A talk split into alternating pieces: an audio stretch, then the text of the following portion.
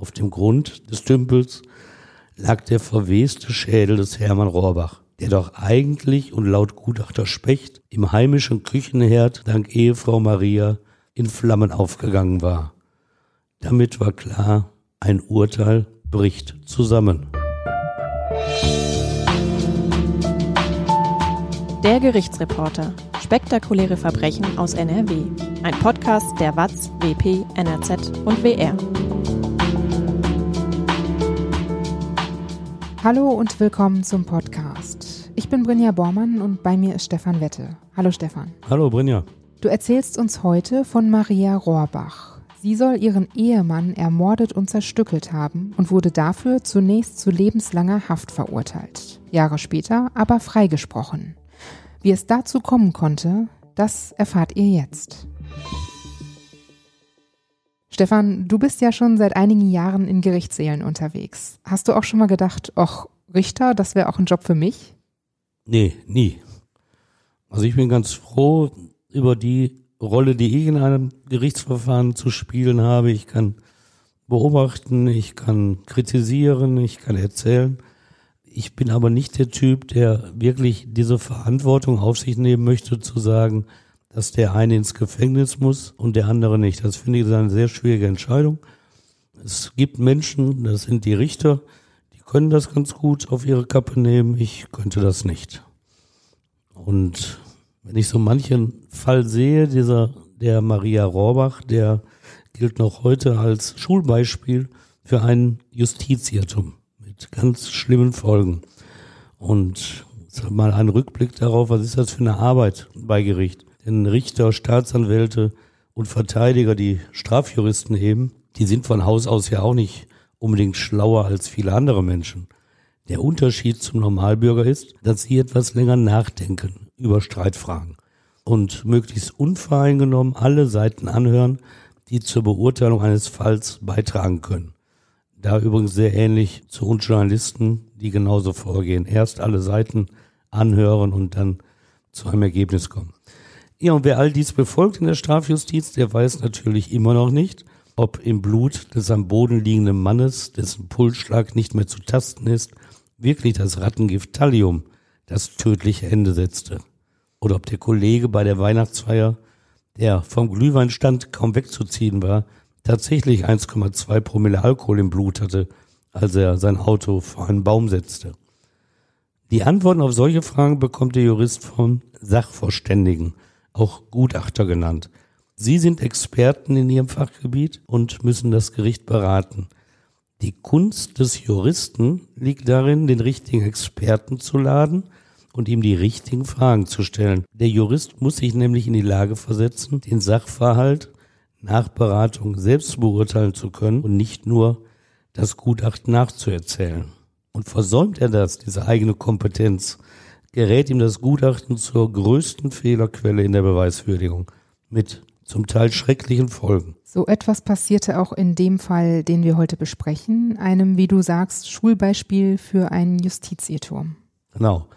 Denn zehn Jahre bevor Maria Rohrbach, um die es hier geht, im Jahre 1958 wegen Mordes vom Landgericht Münster verurteilt wurde, zehn Jahre davor wäre sie noch hingerichtet worden weil in Deutschland aber mit dem Grundgesetz 1949 die Todesstrafe verboten worden ist, gab es für sie mit lebenslanger Haft ein Urteil, das zum Glück noch zu korrigieren war. Und deshalb ist dieser Fall der Maria Rohrbach eine Warnung an Juristen, demütig zu urteilen und nicht hochmütig. Beginnen wir mit dem Fall. Was weiß man über Maria Rohrbach? Wer ist diese Frau? Nur sie kommt aus sehr einfachen Verhältnissen. Sie startete bereits mit einer Hypothek ins Leben, als sie am 18. Juli 1929 zur Welt kam. Dass es keinen richtigen Vater gab, sie unehelich geboren wurde, galt in der damaligen Zeit als Makel. In ganz Deutschland, aber vor allem in diesem tief katholischen Münster. Ihre Mutter schlug sich dennoch durch, heiratete später auch. Doch dieser Stiefvater, er verging sich an dem kleinen Mädchen Maria missbrauchte sexuell. Die Behörden griffen damals ein, nahmen Maria aus der Familie und steckten sie in ein Heim der Fürsorge. Ihre Mutter hatte nicht nur mit der Wahl des Ehemannes einen Fehler gemacht, sie versagte auch in der Erziehung. Denn im Einweisungsbeschluss stand der Grund für die Maßnahme. Maria, die damals Neunjährige, zeige, Zitat, bereits Spuren beginnender Verwahrlosung. Ging es ihr im Heim denn besser? Nicht wirklich. Das Heim brachte eigentlich keine Besserung. Müßig zu überlegen, an wem das lag nach so langer Zeit. Hatte das Heim die falschen Erziehungsmethoden? Oder hatte sich in den Neunjährigen bereits ein schlechter Charakter verfestigt, der sich nicht mehr ändern ließ? Als Maria sich vom Heim verabschiedete, stand eigentlich nur Negatives in ihrer Beurteilung. Sie sei unehrlich, lügnerisch, stur, nachtragend und neige zu Gewalt. So beschrieb die Heimleitung sie. Aber in den Wirren der Nachkriegszeit, da war sie dann so 15, 16, 17, hatte sie mehrere Jobs als Hausmädchen angenommen. Das lief zunächst ganz ordentlich, als sauber galt sie als fleißig. Doch schnell endete das Arbeitsverhältnis wieder. Warum? Sie hatte geklaut. Kleinere Sachen, nichts Großes, aber es wiederholte sich und so sammelte sie auch Vorstrafen an. Das wird ihren Mann, 1950 hatte sie ihn geheiratet, das wird ihn nicht weiter gestört haben. Hermann Rohrbach, 16 Jahre älter als die 21-Jährige, galt seinen Zeitgenossen nämlich als leicht schwachsinnig.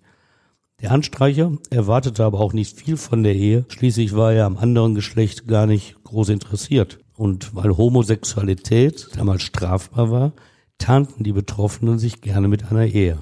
Während der Zeit im Heim gab es also kaum Besserungen und auch danach blieb Maria Rohrbach eher eine schwierige Person. Ja, ich glaube, du hättest sie nicht gerne als Nachbarin gehabt. Und ich hoffe, du hast da mehr Glück mit deinen Nachbarn. Denn Maria hatte sich nicht großartig in ihrem Verhalten geändert. Egal, wo das Ehepaar Rohrbach wohnte, immer gab es Streit mit den Nachbarn. Vor allem mit den Frauen im Haus lieferte Maria sich lautstarke Wortgefechte schlug in der Erregung auch schon mal zu. Dass Hermann Rohrbach, wie es von den Ehemännern damals erwartet wurde, ein Machtwort sprach und Maria in ihre Schranken verwies, daran war nicht zu denken. Denn er galt als gutmütig, als Trottel, der sich von seiner Frau alles gefallen ließ. Die Nachbarinnen, die hatten sich natürlich gemerkt, mit welchen Ausdrücken Maria Rohrbach ihren Mann bedachte und das erzählten sie später im Prozess gegen die Frau Rohrbach. Und da hieß der Ehemann dann mal, der doofe Freier, der dumme Hund oder schlicht der Schweinehund. Das waren so die, in Anführungsstrichen, Kosenamen, die Maria Rohrbach für ihren Mann hatte. Ja, wie gesagt, die Nachbarinnen erzählten später vor Gericht nur zu gerne, wie Maria ihrem Hermann das ganze Geld abgenommen habe. Und damit habe sie sich ein angenehmes Leben geleistet, schicke Klamotten gekauft, es sich einfach gut gehen lassen. Und Liebschaften unterhielt sie. Nicht nur, wenn ihr Ehemann zur Arbeit gegangen war. Auch das missfiel den Nachbarinnen, dass im Haus eine Frau lebte, die andere fremde Männer in ihr Bett einlud. Auch da hatte Hermann wenig zu erwidern. 1957, auch zu der Zeit seines Verschwindens, liebte sie einen britischen Offizier, der in Münster stationiert war. Dreimal wöchentlich besuchte er sie, übernachtete auch in ihrem Ehebett. Wo ist denn ihr Mann da? Haben die nicht im gleichen Bett geschlafen? Die Wohnung war auch nicht so groß, viel Platz gab's da nicht. Und so blieb es nicht aus, dass Ehemann Hermann in mancher Nacht neben ihr und dem Liebhaber im Bette lag. Aber zu seiner Ehrenrettung, er soll auch mal angemerkt haben, das solle jetzt aber nicht die Regel werden, dass immer der Liebhaber mit im Bett liegt. Aber lange musste er diese demütigende Konstellation nicht ertragen, denn plötzlich verschwand Hermann Rohrbach. Im Frühjahr 1957 kam er nicht mehr nach Hause. Kommt er denn nochmal zurück nach Hause? Nein, das ist ihm verwehrt. Am 12. April 1957, da machte ein Gärtner den ersten grausigen Fund am schmucken Münsteraner Aasee. Vor ihm lag ein offenkundig männlicher Oberkörper mit Armen. Mehr nicht. Ordentlich verpackt war der Fund. Der Kopf fehlte, der Unterleib und die Beine. Nur wenige Stunden später spielten zwei Kinder an der A Plötzlich sahen sie einen größeren Gegenstand, der im Wasser trieb. Die schnell alarmierte Polizei barg ihn, identifizierte ihn schnell als Unterkörper, der zu dem kurz zuvor geborgenen Oberkörper passte. Offenbar hatte da jemand einen Menschen ermordet und anschließend durchgesägt, um die Leichenteile an unterschiedlichen Orten verschwinden zu lassen. Ganz vage hat es zunächst geheißen, dass es sich wohl um die Leiche eines etwa 40 Jahre alten Mannes handeln müsse. Kopf und Beine blieben zwar unauffindbar, dennoch ermittelte die Polizei, dass es sich um den toten Hermann Rohrbach handeln müsse. Wer konnte ein Interesse daran haben, diesen leicht schwachsinnigen Mann umzubringen und seine Leiche derart kaltblütig zu zerstückeln? Wie erfährt Maria Rohrbach vom Tod ihres Mannes? Ja, sie bekommt Besuch. Freitags waren die Leichenteile im Wasser aufgetaucht und bereits am Samstag schellte die Kripo bei ihr, der Witwe. Offiziell wollten die Beamten ihr den Tod ihres Ehemannes mitteilen, aber verdächtig war sie schon da. Denn bei Befragung der Nachbarn hatten diese freimütig vom Leder gezogen, von den Gewaltausbrüchen der Maria Rohrbach erzählt und ihrem lockeren, liederlichen Lebenswandel. Das Umfeld zeigte sich informiert, schließlich hatten die örtlichen Zeitungen schon morgens vom Fund der Leichenteile berichtet. Das war Stadtgespräch in Münster. Und der Verdacht der Kripo-Beamten verstärkte sich, als Maria Rohrbach die Nachricht vom Tod ihres Mannes zwar aus Sicht der Polizisten theatralisch mit Nein, nein kommentierte, dabei aber nicht eine Träne floss. Das reichte. Die Kripo nahm die Witwe fest und fuhr mit ihr zur Wache. Und befremdlich wirkte auf die Kripo auch, dass Maria Rohrbach in der Vernehmung darüber klagte, sie habe kurz vor dem Besuch der Beamten Koteletts für ihren Mann und sich gekauft und die würden jetzt vergammeln. Als ob es für eine Witwe keine größeren Sorgen gibt. Und dem Vernehmungsbeamten fiel auch auf, wie geringschätzig sie über den verblichenen Hermann sprach. Er sei inkontinent gewesen, aber häufig sein Bett voll gemacht. Zitat, deshalb fällt es mir auch gar nicht schwer, dass er nicht mehr ist. Das sagte sie so dem Polizisten und brachte diese mit diesem Satz natürlich endgültig gegen sich auf.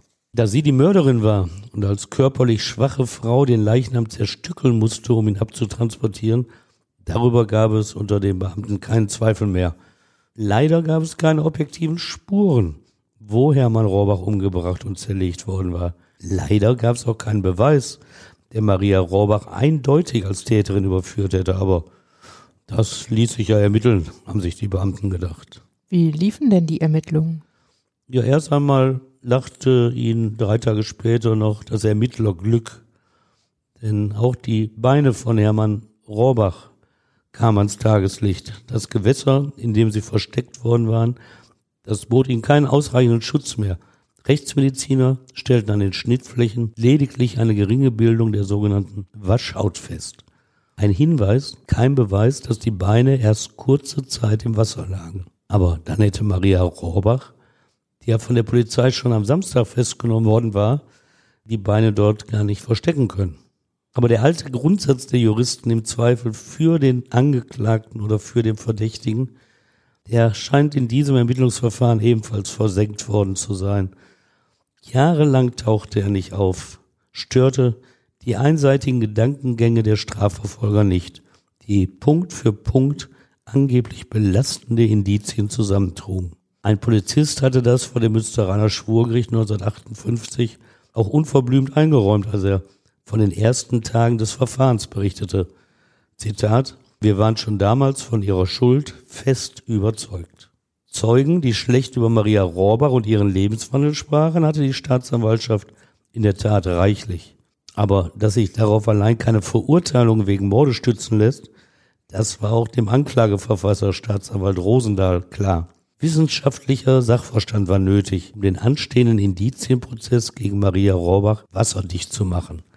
Gutachter sollten dafür die Beweise schaffen. Was ergaben denn die Untersuchungen der Gerichtsmediziner? Also die örtlichen Gerichtsmediziner in Münster, die hatten der Staatsanwaltschaft bereits Hinweise geliefert, dass Hermann Rohrbach mit dem Schlafmittel Veronal betäubt und anschließend auf dem Sofa erschlagen worden war. Der Tatablauf mag sich überzeugend anhören, ein Beweis war das nicht. Tatsächlich nicht mehr als eine Vermutung. Maria Rohrbach in ihrer Zelle bestritt weiterhin jede Schuld. Der Kopf und die Kleidungsstücke von Hermann Rohrbach, die fehlten weiterhin als mögliches, wichtiges Beweisstück. Und für die kleine Zwei-Zimmer-Wohnung als Tatort des blutigen Dramas, wo Hermann Rohrbach in fünf Teile zerlegt worden sein sollte, gab es außer wenigen Blutspuren auf dem Fußboden auch keine objektive Bestätigung. Wie half sich die Staatsanwaltschaft dann weiter? Sie hat nach anderen Experten gesucht und sie berief den Chemiker Walter Specht zum neuen Gutachter. Nach Aktenlage war das eine sehr gute Wahl. Specht war damals Leiter der kriminaltechnischen Abteilung des Bayerischen Landeskriminalamtes und genoss einen hervorragenden Ruf. Er galt als echter Fachmann der Forensik. Staatsanwalt Rosendahl dürfte sich auch selbst beglückwünscht haben, als das Gutachten des Münchner Professors eintraf. Denn Specht lieferte endlich die Erklärung, warum der Kopf des Toten fehlte.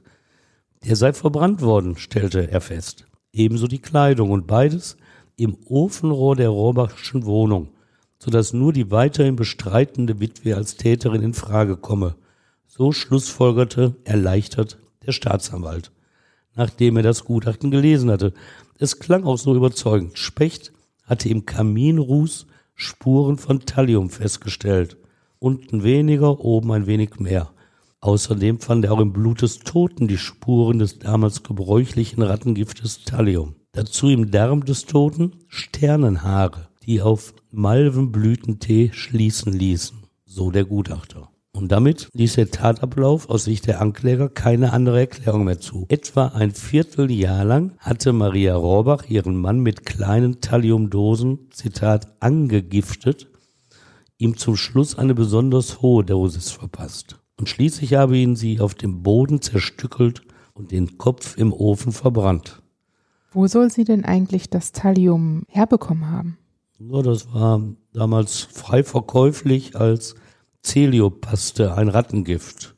Es gab allerdings ein kleines Problem dabei, denn zum Schutz vor Verwechslungen, die hätten tödlich sein können, versah der Hersteller diese Paste mit einer tiefblauen Substanz. Das hätte auch dem leicht schwachsinnigen Mann auffallen müssen, wenn sein Getränk damit vermischt worden wäre.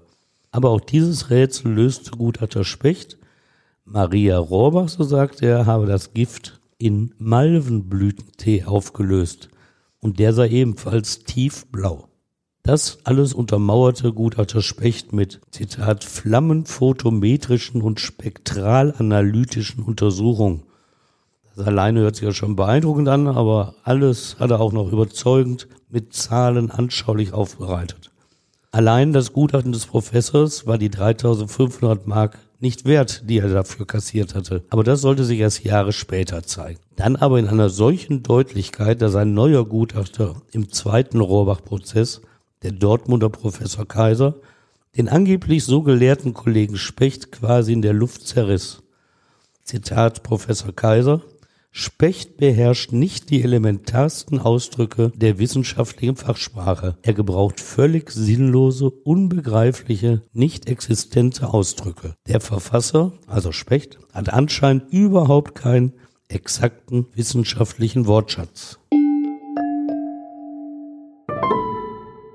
Kennt ihr eigentlich schon unseren YouTube-Kanal? Da findet ihr alle Folgen und zusätzliche Videos zum Podcast. Schaut auch gerne mal auf Instagram vorbei. Auch da gibt es Einblicke hinter die Kulissen und Bilder zu den Fällen. Ihr findet uns unter der Unterstrich Gerichtsreporter. Jetzt geht's weiter mit dem Fall. Wie endet denn der Prozess gegen Maria Rohrbach? Also einen echten Beweis gab es zwar weiterhin nicht, bis auf dieses Gutachten, aber der Prozess vor dem Schwurgericht Münster endete nach 20 Sitzungstagen am 18. April 1958 ganz unbekümmert mit lebenslanger Haft.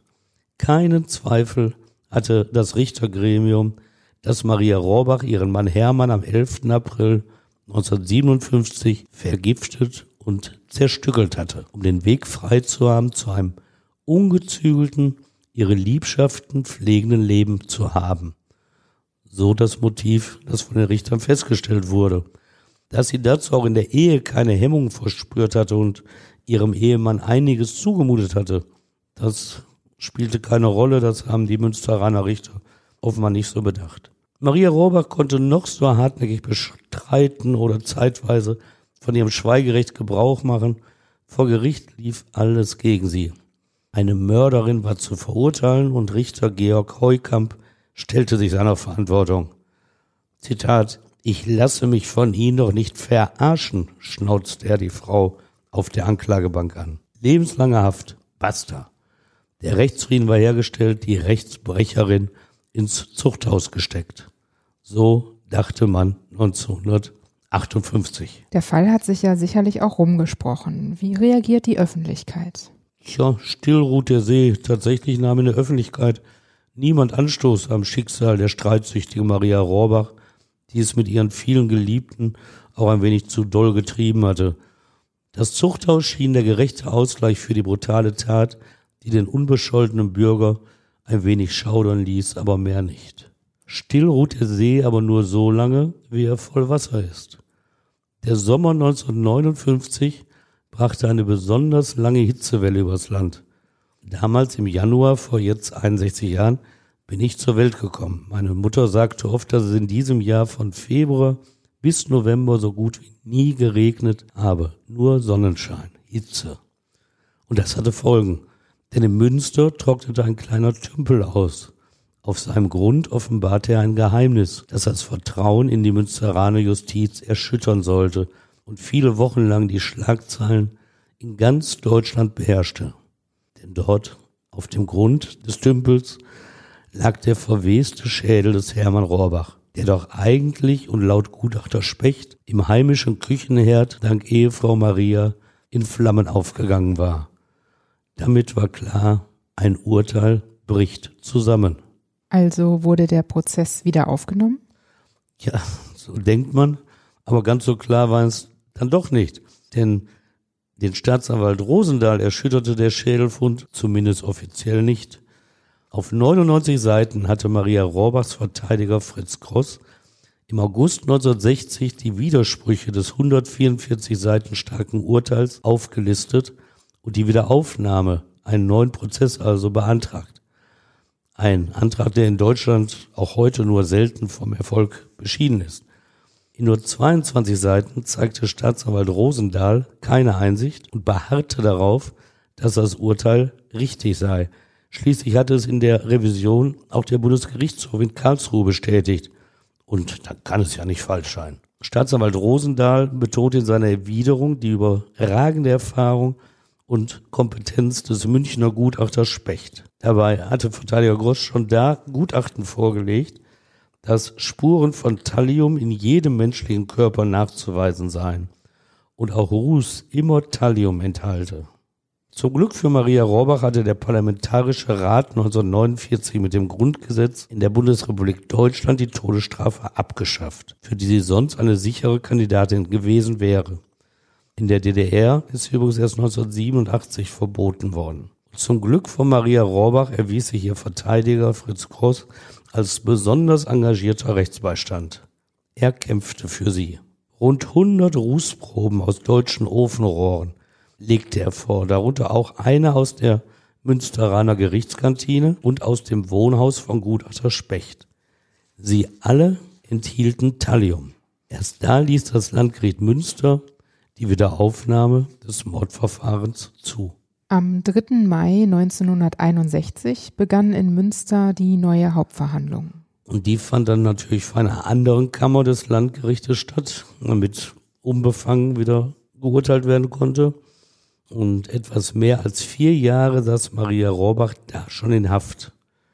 Und zwei Jahre lag schon der Fund des Kopfes zurück. Die einseitige Stimmung der ersten Hauptverhandlung, die völlig gegen sie gerichtet war, die wiederholte sich diesmal in der zweiten Verhandlung nicht. Jetzt erlebte sie, dass namhafte Gutachter den bayerischen Kollegen Specht auseinandernahmen. Die Thalliumspuren in Ruß und Körper erledigt. Das Rattengift Celiopaste da hätte Hermann Rohrbach schon eine ganze Tube verabreicht bekommen müssen. Das wäre wohl auch ihm aufgefallen. Der Malvenblütentee, er war nur sehr schwer erhältlich. Es hatte sich im Haushalt Rohrbach auch keine Spur von ihm gefunden. Und die im Darm gefundenen Sternhaare waren gar kein Beleg dafür, dass es sich um diesen Tee handelte. Dann gab es noch die Blutspuren auf dem Fußboden. Gutachter Specht hatte sie als Malerblut getöteten Anstreicher zugeordnet, weil das Blut Spuren von Schwermetallen aufwies. Für ihn logisch, denn die ständige Verarbeitung von metallhaltigen Lacken, so hatte er überlegt, reichern das Blut von Malern an. Die neuen Gutachter dagegen überzeugend alles Quatsch, denn die Blutproben waren von lackierten Holzdielen in der Küche abgekratzt worden Und dadurch enthielten sie natürlich Lackspuren. Und wenn man das alles so hört, ist man heutzutage dankbar für die kriminaltechnische Weiterentwicklung, für DNA-Spuren, dass die Analyse viel besser ist und unsere Urteile dadurch auch sicherer werden. Was sagt denn Gutachter Specht eigentlich zu seiner Verteidigung? Ja, der wehrt sich zunächst sehr wacker, aber irgendwann wollte er dann nach ein paar Prozesstagen gar keine Auskunft mehr geben. Und so musste er letztlich hinnehmen, dass die Kollegen ihn vor Gericht in der Luft zerrissen. Und dem neuen Vorsitzenden Richter Köster wird eine ebenso vernichtende Bemerkung zugeschrieben. Zitat, wie kann man nur so irren? Diese Frage hätte ihm allerdings auch zum Urteil des anderen Schwurgerichtes vier Jahre zuvor einfallen können. Wie lautet dann das neue Urteil? Am 30. Juni 1961 lautete es auf Freispruch. Natürlich, anders geht's nicht, aber es war ein Freispruch zweiter Klasse, den es in Deutschland nicht geben darf. Es war einer aus Mangel an Beweise, aber wenn die Beweise nicht ausreichen, dann ist man unschuldig. Keinesfalls vielleicht unschuldig. Dennoch versagte das Gericht der Angeklagten eine finanzielle Entschädigung für die Zeit im Gefängnis. Richter Kösters, Haftentschädigung können wir nur völlig Unschuldigen gewähren. Aber wirklich sicher ist es nicht, dass Maria Rohrbach ihren Mann nicht ermordet hat. Ja, das ist ja oft so. Und natürlich mag Maria Rohrbach ihren Mann ermordet haben, aber so stark in Verdacht geriet sie ja nur, weil andere Spuren nie nachgegangen wurde. Es war ja bequem für die Ermittler, sich auf die Frau mit dem schlechten Lebenswandel zu konzentrieren. So was als Beispiel ein seltsamer Zufall, dass der offenbar ebenfalls homosexuelle Freund des Ermordeten, Erich Böhle, tot aus dem Kanal geborgen wurde. Drei Wochen vor dem Tod des Hermann Rohrbach war das. Auch in Böhles Leichnam fehlte der Kopf. Und da hat man keinen Zusammenhang gesehen? Die Polizei ging von einem Unfall aus. Eine Schiffsschraube habe den Schädel abgetrennt.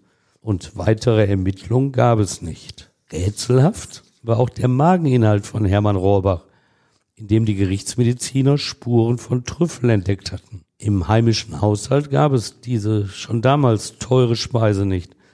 Möglicherweise hatte Rohrbach vor seinem Tod in möglicherweise luxuriöser Atmosphäre gespeist, aber auch das wurde nicht ermittelt. Vielleicht waren beide ja, Rohrbach und sein Freund Böhle, vielleicht waren beide ja in Kreisen wohlhabender Münsteraner unterwegs, als Sexobjekte auf Partys, die ausarteten als Opfer sadistischer Praktiken Spekulation, aber mehr war das erste Urteil gegen Maria Rohrbach ja auch nicht. Dem Mann oder der Frau, die für den Tod des Anstreichers Rohrbach verantwortlich waren, ist also gelungen, was nur selten funktioniert. Der perfekte Mord, bei dem der Mörder straffrei ausgeht.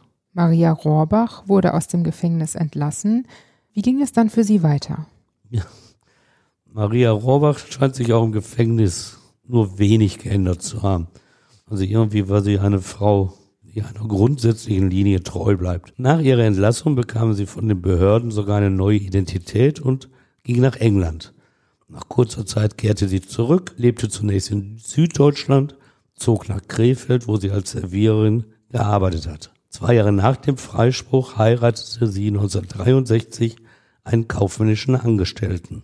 Das hört sich bisher ja alles gut an, aber Maria war Maria. Ständiger Streit ließ die Ehe bereits nach einem Jahr enden. Offenbar wiederholte sich ihr altes Leben. Es gibt wohl bessere Ehepartner als sie. Ihr zweiter Mann erstattete Strafanzeige gegen sie, beschuldigte seine Ex-Frau, sie habe versucht, ihn zu ermorden. Und sie habe ihm auch gestanden, Hermann Rohrbach, ihren ersten Ehemann, umgebracht zu haben. Die Staatsanwaltschaft Münster prüfte die Anschuldigung, doch irgendwie war sie es wohl auch leid. Sie stellte das neue Verfahren gegen Maria Rohrbach ein, stufte die Aussage des zweiten Mannes als nicht glaubwürdig ein. So blieb Maria Rohrbach ein weiterer Mordprozess erspart. Ihr Fall wurde 1965 noch einmal Thema einer Fernsehserie. Das Bayerische Justizministerium ließ zudem alle Fälle überprüfen, in denen Gutachter Specht mitgewirkt hatte. Danach verliert sich die Spur des Justizopfers. Bestandteil der Juristenausbildung ist der Fall Rohrbach in der Regel heute nicht mehr. Eigentlich schade. Stefan, danke, dass du uns die Geschichte von Maria Rohrbach erzählt hast. Wir haben auch wieder Feedback bekommen. Die Hörerin oder der Hörer mit dem Spitznamen Ruhe 5 hat uns bei Apple Podcasts geschrieben. Sehr angenehm, den beiden zuzuhören. Der westfälischen Art zu sprechen des Reporters und der sympathischen Stimme der Moderatorin. Dabei sachlich, einfühlsam und spannend. Ja, so wollen wir es auch bringen. Dankeschön. Ja, und ich sage auch danke für das Kompliment. Das freut mich wirklich zu hören. Feedback und Kritik könnt ihr uns übrigens immer gerne an hallo at der-gerichtsreporter.de schicken oder auch bei Instagram und YouTube. Und wir freuen uns natürlich auch weiter über eine Bewertung bei Apple Podcasts, denn wenn ihr uns da bewertet, dann hilft uns das, dass wir leichter gefunden werden und dass wir das hier auch weitermachen können. In zwei Wochen gibt es wieder einen neuen Kriminalfall aus der Region und ich freue mich, wenn ihr auch dann wieder zuhört. Bis dann. Ja, tschüss. Macht's gut. Bleibt dran.